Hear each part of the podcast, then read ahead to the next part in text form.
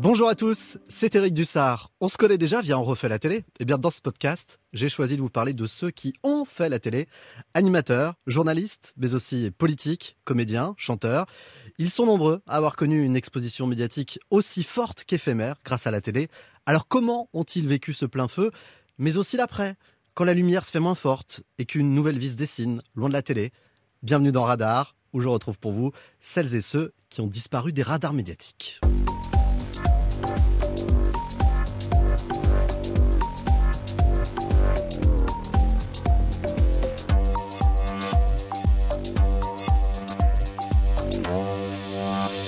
Si vous avez cliqué sur ce podcast, c'est que vous êtes curieux de savoir ce que sont devenus ceux qui étaient justement les spécialistes des retrouvailles télévisées au début des années 2000, un duo ou plutôt un trio. Il y avait Pascal Bataille, Laurent Fontaine et puis bien sûr le fameux rideau.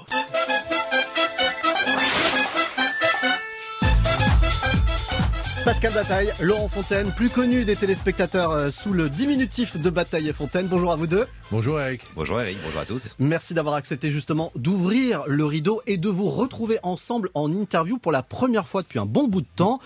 On vous disait fâché, Bataille et Fontaine. C'est vrai? Euh, Oui, mais on l'a été un peu, si on est très honnête. On, s'est moins vu, on va dire, depuis 3-4 ans pour des raisons euh, toutes bêtes qui sont liées beaucoup à la politique. Euh, et, à l'éloignement géographique aussi. et à l'éloignement géographique, j'allais le dire en deuxième position, mais on se fâche pas à cause d'un éloignement géographique. Voilà, et que j'ai plutôt soutenu euh, l'actuel président quand il faisait campagne en 2016. Pascal était très violent. ça n'a pas du tout plu à Pascal Bataille, ça. non, mais c'est après voilà, c'est ça, c'est du registre privé les, engagements politiques. C'était une fâcherie, mais on, ne met pas à la poubelle 30 ans d'amitié pour des divergences politiques, surtout qu'on s'est toujours engueulé depuis 1983, on s'engueule sur plein de sujets. Donc, en un mot, quand même, le soutien politique, c'était pas simplement en tant qu'électeur. Il faut dire, Laurent Fontaine, que vous avez monté une boîte de conseil en communication, de coaching, comme on dit. J'ai monté, non, j'ai une agence de communication avec mon associé qui s'appelle Valérie Douillet, euh, et par ailleurs, dans cette agence de communication, on a accompagné les porte-parole du candidat. Le candidat Macron aussi?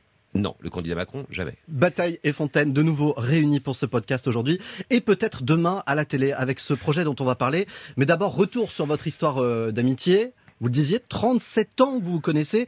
Vous étiez rencontrés lors d'un concours euh, de grand reportage en 83, c'est bien ça? C'est ça, exactement, oui. Votre première télé ensemble, est-ce que vous vous en souvenez?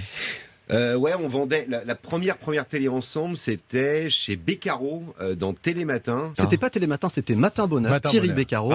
Effectivement, vous étiez venu présenter votre guide de la combine. Quel est le plus combinard des deux? C'est moi. Mais lui est pas, est pas du tout combinard en fait. Il a, il a été élevé chez les jésuites et tout. Enfin, c'est vraiment. C'est complètement perverti par cet ignoble animal. Voilà, il m'a rencontré un jour et puis il est devenu un peu combinard quand même. Mais il y prend goût. Bon, votre première grosse combine, vous vous en souvenez Oui, tout à fait, mais je peux pas la raconter parce qu'il y a mon assureur qui m'écoute. Est-ce qu'il y a des, combines qui peuvent aller très très loin? Oui, même dans le livre, il y a des choses vraiment euh, tout à fait illégales.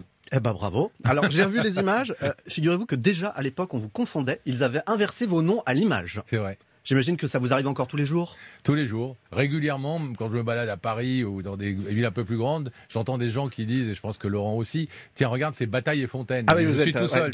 parfois, je me retourne en disant, merde, il est là. pareil, Ce guide de la combine, euh, c'est aussi une très bonne combine pour vous. Euh, grâce à ce livre, vous tapez dans l'œil euh, du patron de Canal Jimmy, une chaîne du câble dans laquelle vous allez faire vos armes. Jimmy, on peut le dire, c'est le summum de la branchitude. Et de la confidentialité. Et de la confidentialité. en tout point, donc pas vraiment TF1 compatible, on va mhm. dire. Vous, à cette époque-là, est-ce que vous rêvez déjà d'un succès euh, plus populaire ou vous dites très bien à cette place-là? Euh, je, je, parle pour nous deux parce que je, je, connais ta réponse, mais non, non. Vous savez, Pascal et moi, on a eu cette qualité, je trouve, et euh, de ne jamais avoir fait de plan sur la comète, donc de ne jamais. Vous savez, pas de possession, pas de perte, pas de perte, pas de déception. Euh, on n'a jamais, on s'est jamais dit, on va être dans 3-4 ans euh, sur France 3, sur France 2, sur sur TF1, etc. On était très heureux de ce qui nous arrivait sur Jimmy. L'expérience était folle dingue. Hein. Euh, le, le vous étiez presque un peu punk là. Le, hein. le garçon dont vous parliez, c'était Michel Toulouse, euh, qui fait du vin à Venise aujourd'hui. Et Michel Toulouse, c'est le patron de Jimmy, patron de Canal, aussi un des patrons de Canal. Il avait acheté une Corvette et les animateurs pouvaient le week-end prendre la Corvette dans le garage de Canal à l'époque et partir en week-end. Donc ouais, on a, on, s'est mis dans cette aventure-là avec d'ailleurs Edouard Baird, euh, Wiesmann. Enfin, il y a de jolies signatures sur Ça a été un laboratoire, cette chaîne. Ça a été un vrai labo et c'est de cette euh, émission qu'on a fait sur Jimmy, qui s'appelait Le meilleur du pire, qu'un garçon qui s'appelle Stéphane Courby nous a appelé un soir il était stagiaire euh, ou pas loin de, de sortir du stage chez De Chavannes. Euh, il, a- arrivait de la Drôme, il a dit je regarde votre émission, c'est le seul mec qui regardait Jimmy à cette époque-là, il regardait tout déjà, et il nous a dit venez me voir, on lance un truc qui s'appelle Combien ça coûte chez De Chavannes, et on a fait euh, quelques mois plus tard déjà Combien ça coûte en juillet 91 pour huit numéros au départ. Et après ça, deux autres émissions de Christophe de Chavannes, quand en 97, TF1 vous propose d'animer votre propre émission le lundi en seconde partie de soirée. C'est la naissance de Y a pas photo. Séquence décryptage avec Bill Clinton, le président qui a des problèmes de braguette. Aux États-Unis, vous pouvez faire un enfant avec un génie choisi sur un catalogue. Nous avons rencontré Priscilla, désenvoûtée, c'est son métier, et apparemment ça marche. La preuve, avec le témoignage d'une jeune femme qui a eu recours au service de cette sorcière qui ne veut faire que le bien. Bataille et Fontaine, il n'y a pas photo, justement. Euh, Cette émission, c'était un peu le revival light du Tout est possible de Jean-Marc Morandini qui avait existé quelques années auparavant, non? Euh, ça, ça avait existé l'année d'avant. En fait, ça s'était terminé. Euh, Moujotte avait lancé la fameuse quête de sens, et donc euh, on était nous censés incarner cette quête de sens avec Bah, on pas l'entend photo. bien, là. mais mais vous vous avez bon, euh, on, Vous avez on fait un fait, on fait de la radio. Vous avez fait un petit un petit montage du, du C'était d'un souvent des générique, sujets comme ça, on va dire très même. L'émission, oui, oui, l'émission était très populaire. D'ailleurs, elle faisait des scores énormes. Euh, on faisait des scores avec pas photo absolument hallucinants. Euh, C'était une émission surtout très drôle. Il y avait beaucoup de deuxième degré. Oui, et puis je crois que la différence, mais ça a été un débat avec Jean-Marc, euh, et, et c'est drôle parce que 20 ans à plus, on n'a pas les meilleurs rapports du monde avec Jean-Marc Morandini, ça se sait, il le sait. Euh, voilà, on respecte son boulot, j'espère qu'il respecte le nôtre. Mais c'est vrai qu'à l'époque, ça a été un peu froid, parce que lui, ça a été dur pour lui de se faire virer sèchement de TF1. Et quand on est arrivé, il a beaucoup dit à juste titre. Globalement, ils ont changé de casting, mais ils refont la même chose que moi. Or, en vrai, c'était pas le même esprit. Pascal le dit, il y avait du divertissement. Il n'y a pas photo, là, il n'y en avait pas chez euh, Jean Morandini. Et nous, on faisait pas, par exemple, Linda de Souza, euh, euh, 40 ans de tristesse et de dépression. Euh, Linda, vous êtes là ce soir pour en parler. Jamais. Il n'y a pas photo va durer pendant 5 ans. C'est là que vous lancez euh, une émission appelée à entrer dans l'histoire de la télé. 10 juin 2002, levée de rideau pour Il y a que la vérité qui compte. Alors vous avez été nombreux, très très nombreux même, euh, à nous téléphoner, à nous écrire pour participer à cette émission. Et nous avons mis tous les moyens possibles à votre disposition pour que ce soir, la vérité puisse s'exprimer sur ce plateau. Une vérité qu'ils pourront refuser ou accepter tout simplement en ouvrant ou en laissant fermer ce rideau qui vient de se refermer derrière Pascal et moi. Et on va voir tout de suite une première illustration en retrouvant notre amie Rebecca. Vous le savez, Rebecca est dans une loge qui est totalement... Hermétiquement fermé. Une loge hermétiquement fermée. J'adorais cette expression devenue culte, l'un des gimmicks de l'émission. Ça voulait dire que la porte était fermée, quoi, en fait. Euh, parce qu'on euh, pas hermétique. Pourquoi c'est pas hermétique quand la porte est fermée Bah, quand on a la chance Une d'avoir porte fermée, quelqu'un quoi. comme Rebecca dans son émission, elle la laisse pas partir. eh ben, euh, si, elle est partie Elle ensuite, est elle a fait un partie, joli bout de chemin d'ailleurs. Rappelons ce Plus qu'elle fait aujourd'hui. Ouais, plus belle la Plus vie. belle la vie depuis des années, euh, dont elle est une, Charmante des Rebecca figures gentille Rebecca. Il y a que la vérité qui compte, c'est tout de suite un carton d'audience jusqu'à 4 millions de téléspectateurs. Ce qui est énorme, il faut le rappeler, hein, en seconde partie de soirée. Vous comprenez ce qui est en deux mots, parce que vous aimez bien les dessous de la télé, c'est un peu euh, votre euh, votre chapelle d'aller d'aller euh, d'aller chercher comme ça. En fait, c'est la fin de y a pas photo et il se passe une chose importante dans le PAF à ce moment-là, c'est que Jean-Luc Delarue rêve de venir sur TF1. Mais il a des ambitions énormes, il veut plusieurs soirées pour lui. Et donc euh, Moujotte, euh, qui a très envie d'avoir de la rue, sait pas trop quoi faire. Nous, on est en fin de contrat de Il y a pas photo. L'émission cartonne, mais Moujotte décide de sacrifier, et on n'est pas les seuls, mais on taira le nom de, de l'autre case euh, de quelqu'un de très connu qui cartonne. Voilà, encore à la. Alors Donc on tirera le nom, bien Euh, sûr. euh, on, on- on est deux, En péril. deux soirées en péril sur TF1 menacées. Et Moujotte nous dit, euh, mais sans trop y croire, écoutez, on, on arrête, il n'y a pas photo, donc euh, vaut mieux l'arrêter tant que ça cartonne encore. Proposez-nous un, un- un nouveau concept. On a deux pilotes à faire, on est au mois de juin, et, et personne à TF1 ne s'intéresse. On, voit- on vient à des réunions à TF1, personne ne s'intéresse à ce qu'on raconte. Et on prend des petits déjeuners avec les, mecs, ouais, ouais, c'est ça, ouais, d'accord. Et votre Vous pilote, sentez que c'est cuit, quoi. C'est quand déjà Ouais. votre pilote Ouais. Et des pilotes diffusables. Et, et donc, Parce on qu'il est fait- obligé contractuellement. voilà. Et, et on fait nos, nos deux enregistrements et c'est diffusé. Et le mardi matin, euh, on fait un score mais hallucinant. Et euh, j'arrive le premier au bureau, j'ai Étienne Moujotte au téléphone, comme ça arrivait souvent, à 9h05 avec les audiences. Il me dit, euh, Pascal, vous avez, un- vous avez fait un carton, vous tenez un truc énorme. Si ça se confirme, euh, euh, si ça se confirme lundi prochain, euh, je vous signe euh, l'an prochain cette émission. Voilà. Mais en fait, on était quasiment euh, sortant de C'était au TF1. seuil de la porte Et ce que tu de oublies juste TF1. de dire, c'est que Jean-Luc avait été très très très gourmand sur le, le, le contrat et tout, que TF1 était à deux doigts de signer, et que je crois que c'est Patrick Lelay, ancien président de TF1, a dit « je signe pas un chèque de ce montant-là Oui, sauvé par le fil euh, du rideau à la dernière minute. Il y a que la vérité qui compte, un grand 8 euh, émotionnel avec euh, des rideaux qui s'ouvraient, mais aussi d'autres évidemment qui ne s'ouvraient pas, euh, comme ce soir où, où Michel était venu dire à Anne, sa colocataire, qu'il était en réalité amoureux d'elle. Mais euh, Vous savez qui c'est? Ah bah oui, c'est euh, meilleur ami. Et vous dites, mais qu'est-ce qu'il fout là Ouais.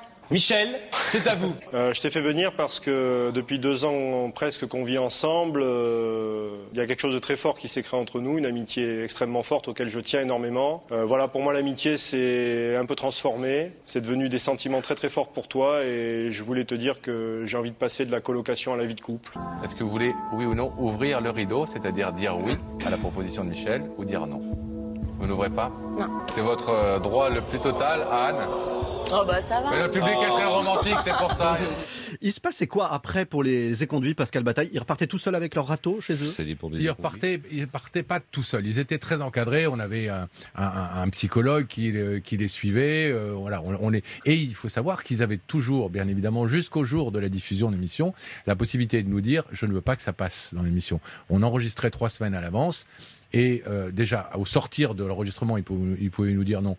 Finalement, vu, vu le, le- le- le vent, comme on dit aujourd'hui que j'ai pris, euh, je je veux pas que ça soit diffusé. Mais encore euh, trois semaines après, ça nous est arrivé le lundi après-midi, d'aller à TF1, récupérer la cassette, à l'époque c'était des cassettes, pour refaire un, un montage, enlever une séquence dont l'interlocuteur nous avait euh, nous avait dit, écoutez, euh, nous a appelé le matin en nous disant, Je sens je veux plus, pas que ça ouais. passe, et pour en remettre une autre à la place. Donc il y avait une vraie liberté quand même de ces gens-là à protéger leur vie privée. Il y a que la vérité qui compte, un carton d'audience, on le disait, mais vous aussi, vous vous faites cartonner. hein, Il n'y a pas d'autre mot par la critique. Télépoubelle, euh, voyeurisme, commerce des larmes et j'en passe. Qu'est-ce que vous avez envie de répondre aujourd'hui euh, à tous ceux qui disaient à l'époque que pour vous, il y avait que l'audience qui comptait? Euh, moi, c'est, on a fait beaucoup de choses avec Laurent. On a présenté beaucoup d'émissions, on en a produit encore plus. C'est sans doute l'émission dont je suis le plus fier. Euh, encore aujourd'hui et, euh, et que je défendrai le, plus. Bien sûr que l'audience comptait, bien sûr que tous les mardis matins, je viens de vous le raconter, on, était aux, aguets en attendant euh, le, résultat de médiamétrie. Mais cette émission, on recevait des milliers de demandes chaque mois pour de gens qui voulaient passer dans cette émission. C'est pas parce qu'ils voulaient juste montrer leur tronche à la télé, parce que ceux-là, on les écartait très très vite, on les repérait sans aucune difficulté. C'est parce que cette émission, elle avait une vraie vocation. Alors après, bien sûr qu'elle a elle a choqué. Bien sûr qu'elle a, euh, elle a Il y a fait, eu ces elle accusations, oui, voyeurisme, télépoubelle, ça, vous l'avez lu. qu'on- On, exhibait l'intime. Mm. Et que dans notre culture judéo-chrétienne, l'intime, c'est quelque chose de caché, voire de sale. Il faut pas le montrer. Moi, je suis fils de psychanalyste. Pour moi, l'intime, c'est pas sale. Et aussi parce que, pardon, euh, une toute petite phrase pour euh, rajouter, je retire rien à ce que vient de dire Pascal, il y avait des notions de pardon, le fait de demander pardon à des gens, pardon pour ce que je t'ai fait, je voulais ce soir te remercier pour. Enfin, toutes ces notions-là, elles, interpellaient chez les gens qui regardaient, c'est peut-être pour ça qu'ils étaient si nombreux, des valeurs qui sont des valeurs communes et des valeurs universelles et plutôt des valeurs bienveillantes et, et, et, et sympas, quoi. Voilà. Donc cette avalanche de critiques dans la presse, vous la comprenez pas à l'époque Si, bien sûr qu'on la parce que, comprenait. euh, parce que c'était euh, Libé, euh, Télérama, c'était l'axe entre guillemets qui estimait que TF1 était l'axe du mal. On aurait fait la même émission version Jean-Luc Delarue avec une oreillette plus journalistiquement parlant. Enfin, Jean-Luc, quand vous faisiez ça se discute, vous saviez qu'il avait les nains, il avait les gens qu'on peut baiser depuis 20 ans parce qu'ils sont en prison, vous avez le, le type qui a tué sa femme, vous aviez des témoignages mais sous le forme testimoniale et journalistique, alors que nous, il y avait une sorte de mise en scène avec euh, voilà qui était clairement annoncé avec un rideau avec des donc c'est et le fait d'être sur TF1 par rapport au service public je pense de toute façon faisait en sorte que on allait avoir les guignols voilà Justement, les guignols, parmi vos plus farouches détracteurs, euh, d'une violence inouïe avec vous, euh, ce que j'ai pu constater en, mais drôle. en préparant cette interview. Drôle, bah tant mieux que vous le preniez comme ça. Oui. J'ai un extrait qui illustre quand même la violence des propos à votre rencontre. On, on- on l'écoute cet extrait ou sûr. pas? C'est Mmh. comme vous voulez. Bien sûr. On écoute. Ils étaient siamois, reliés par la tête, et n'avaient qu'un seul cerveau pour deux. En raison de leur cerveau unique, la séparation était impossible, car elle conduirait à la mort d'un des deux. Mais comme le petit était sans cœur, il demanda quand même la séparation. Et là, un miracle se produisit. Les deux survécurent, dont un sans cerveau. Bataille Fontaine Bataille à Fontaine Un jour, le destin frappa à la porte. Ils sont irresponsables, méchants, ils ne se rendent pas compte de ce qu'ils font. Ce sont des animateurs parfaits. Bataille et Fontaine, un cerveau pour deux. Mais au fait, lequel des deux l'a eu? Un cerveau pour deux, ça vous fait quoi à l'époque d'être présenté comme ça, comme des imbéciles heureux finalement, dans les, dans les guignols qui étaient surpuissants, il faut le dire? Heureux et méchants. J'allais dire, avant que vous disiez ça, j'allais dire c'était super bien vu. Sauf ça, parce qu'effectivement, on était tous sauf méchants. Mais cette idée de, de- de- de- des siamois euh, indissociables, elle, elle était très bien vue. De Ça, c'était l'idée la plus de gentille, mais sous-jacemment à cela, il y avait euh, l'idée de cynisme, de méchanceté. Oui, mais, ce qui est attaqué là, vous voyez bien dans les Guignols, c'est c'est la grande guerre entre Canal et les Guignols des années 2000. C'est pas que Bataille et Fontaine. Ils sont méchants, ils sont imbéciles, ce sont de parfaits animateurs. C'est aussi une façon de montrer que toute la brochette d'animateurs de TF1 et du même acabit est choisie selon les mêmes critères. C'était clairement à l'époque la guerre de, de deux groupes qu'on connaît bien. Voilà, c'était drôle. Et puis à un moment donné, c'est toujours la même problématique aussi de, du recul qu'on peut avoir sur les choses. Alors on avait des enfants qui étaient ados, nous en plus à l'époque. C'est ça, vos proches, ils réagissent comment? Hmm, Bon, nos proches, ils se marrent à l'époque en même temps que nous, mais nos enfants, Oui, nos on avait enfants un moins. peu la crainte de se dire quand t'as 13 ans, bah, ton père passe pour un crétin ou pour un méchant ou pour deux crétins méchants, peu importe, à la télé sur ça a duré 4 ans les guignols. Hein. Euh, bah, pff, je sais pas, c'est partie de notre vie quoi. Novembre 2006, c'est la fin a que la vérité qui compte. Laurent Fontaine, vous dites qu'à ce moment-là, vous vous sentez soulagé d'un poids. C'était quoi ce poids? J'en sais rien parce que j'ai en mémoire. Parce qu'on s'imagine tous que vous avez été soulagé du poids de la culpabilité toutes ces Ouais, années. c'est ça. Non, non, je sais pas pourquoi. J'ai effectivement dit ça une fois, donc je peux Parce que c'était intense en termes de Et en production. vrai, euh, Bah, il y avait une vraie pression. hein, Je me souviens quand on énorme sorti du bureau de la tour TF1, on savait que c'était fini, euh, on est monté dans la voiture tous les deux, on n'a pas beaucoup parlé, et il y avait un côté à la fois an- angoissé, parce qu'on avait quand même 100 personnes qui bossaient pour nous, mais à la fois, ouais, peut-être un truc de se dire, bah voilà, c'est... euh, Mais on a... enfin, ce qui est super important, c'est qu'on savait qu'un jour ça s'arrêterait. Il y, a- il y a peu de gens pour qui ça ne s'arrête jamais, à part Laurent Ruquier, euh, etc., voilà, qui tous les ans vous les retrouverez quoi qu'il arrive. Mais, mais, mais, mais nous, on savait que ça allait s'arrêter. Je sais pas pourquoi j'ai dit qu'on était soulagés, parce qu'on l'était pas vraiment. Parce qu'il quoi. y a eu beaucoup de pression quand même. C'était, euh, vous savez, par exemple, on a été les premiers à montrer un couple d'homosexuels à la télé qui s'embrassent. Les bandes de Pax. deux hommes, bon. TF1 nous faisait une guerre, mais chaque semaine, pour nous dire arrêtez de montrer des PD à la télé. C'était ça, hein, parce que euh, ce qu'on nous disait en vrai dans les réunions, c'était ça. Arrêtez de montrer des PD, vous perdez 700 000 téléspectateurs quand vous montrez un couple de PD. Et nous, on disait, bah non, parce que on va pas arrêter, parce que euh, euh, on trouve que c'est bien, que cette émission, elle doit aussi servir à ça. Et voilà, on c'était des combats, mais on, a tenu bon. Donc beaucoup de pression, mais que du bonheur. Et puis quand ça s'est arrêté, il y a eu d'autres choses. On a fait de la radio ensemble, qu'on a, toujours adoré faire. On a fait des choses séparément. Et moi, je peux pas dire, et je pense que Laurent, c'est la même chose, que, que je sois moins heureux aujourd'hui sans faire de télé euh, qu'à l'époque. Alors justement, ce retour à l'antenne ensemble, ce sera peut-être, qui sait, le retour de Y'a que la vérité qui compte, car l'émission est en train de s'offrir en fait une nouvelle jeunesse euh, sur Internet. Cette histoire est complètement dingue, racontez-nous ça, Laurent Fontaine. C'est une histoire qui, qui a commencé en août. Il y a un site internet qui s'appelle Minéo qui a racheté les images. Ils ont balancé comme ça. Alors, au début, des petits steps de, de 7-8 minutes. Ils avaient monté des, des, des, des petits. Des séquences remontées pour être adaptées à séquences la consommation euh, Qui ont Internet. fait ouais. très vite des 5, 6, 7, 8 millions de vues. Et puis ensuite, ils ont balancé des émissions. Des émissions qui sont, je regardais les scores encore là, la semaine dernière, c'est du 300 000, 200 000. Enfin, c'est de la TNT quelque part. Il se pourrait donc que le succès d'Y'a que la vérité qui compte sur Internet relance l'émission à la télé? Mm, Relance, j'en sais rien. Enfin, là-dessus, Pascal et moi, on est très, euh, on s'est beaucoup parlé de ça. hein. Euh, nous, ce qu'on, nous, ce qu'on, ce qu'on veut bien faire, à la limite, pour dans un premier temps, parce que relancer une émission comme ça, ça veut dire la reproduire différemment, euh, euh, dix ans plus tard, sur quelle chaîne? C'est compliqué. Ah, bon, plein, de- plein, plein de trucs qui sont beaucoup plus complexes que simplement de dire tiens, ça sympa de la refaire. TF1 difficilement? Pourquoi pas Mais parce que TF1, c'est la chaîne mère quand même, Mm. c'est la chaîne premium de, de ce programme. Ça peut être C8, évidemment, etc. La question, c'est est-ce qu'on ferait pas plutôt un step qui serait, pour le coup, un truc facile à faire et plutôt sympatoche? C'est que 2000-2020, c'est les 20 ans d'Il y a que la vérité qui compte. Faisons un prime, de prime, euh, sur une chaîne, en mode euh, les meilleurs moments, euh, les coulisses, on en reparle. Des que sont-ils devenus aussi? Il y a déjà des rendez-vous avec des producteurs, avec des chaînes? Vous en êtes concrètement? Il y a des contacts, voilà. Il y a des, il y a, il y a des contacts, des échanges. Pour l'instant, c'est très très embryonnaire. Voilà, ça tourne autour du pot, on va dire. Euh, Qu'est-ce que vous feriez différemment de l'époque s'il fallait construire de nouvelles séquences de Y'a que la vérité qui compte, version euh, 2020-2021 Alors, moi, je toucherai rien quasiment à, à l- au, cont- au contenu et à la forme de l'émission elle-même. C'est dans la préparation, dans le travail en amont et en aval qu'il y aurait beaucoup de précautions, euh, peut-être de modifications à, à intégrer, parce que on vous parle d'un temps, mon cher Eric, où Facebook n'existait pas. Et il n'y avait pas les réseaux sociaux de Ça résonance. paraît hallucinant, mais voilà, 2000, on a fini l'émission en 2006 ou fin 2006, euh, si je ne m'abuse. Euh, Facebook, commençait tout juste. Et donc, euh, aujourd'hui, bien évidemment, la méchanceté aujourd'hui des réseaux sociaux, des gens sur les réseaux, les réseaux sociaux. Euh, moi, je pense que si on refaisait, il y a que la vérité qui compte aujourd'hui. Il faudrait, faudrait mettre des sortes de, de, de, bunkers autour de nos participants pour éviter qu'ils soient jugés, pendus au écourt, euh, cloués au pilori pour la séquence qu'ils auraient euh, euh montrée, pour l'émotion qu'ils auraient manifestée. Voilà. Donc, euh, nous, on prenait déjà à, à l'époque beaucoup de précautions, mais là aujourd'hui, c'est c'est multiplié par un million l'impact. Euh, Et même pour vous, si les critiques sont aussi nombreuses qu'à l'époque, avec les réseaux sociaux, ce serait quand même. Euh, Comment vous dire Vous êtes habitué On est blindés. Dernière question, la plus importante, j'ai envie de dire, ce serait toujours le même rideau qu'à l'époque. Bien sûr. Nous n'avons qu'un seul fournisseur de rideaux. Je crois qu'il vous avait il causé beaucoup de soucis. Hein. Ouais, Pascal l'a gardé pendant quelques années. Vous l'avez toujours C'est même une. On va, la tout, relique. on va tout vous dire pour terminer, c'est la raison de notre fâcherie. Non. C'est lui qui a piqué le rideau.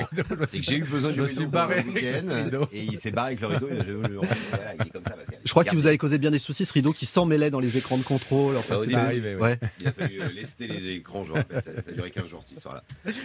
Pascal Bataille, Laurent Fontaine, merci d'être passé me voir dans Radar. Eric. Merci à vous. et d'avoir accepté de lever le voile, sinon le rideau sur ce nouveau projet, peut-être que nous suivrons. Je vous dis à très bientôt. Merci. À bientôt. Merci. Merci d'avoir écouté cet épisode de Radar. Retrouvez ce podcast sur l'application RTL et sur toutes vos plateformes favorites.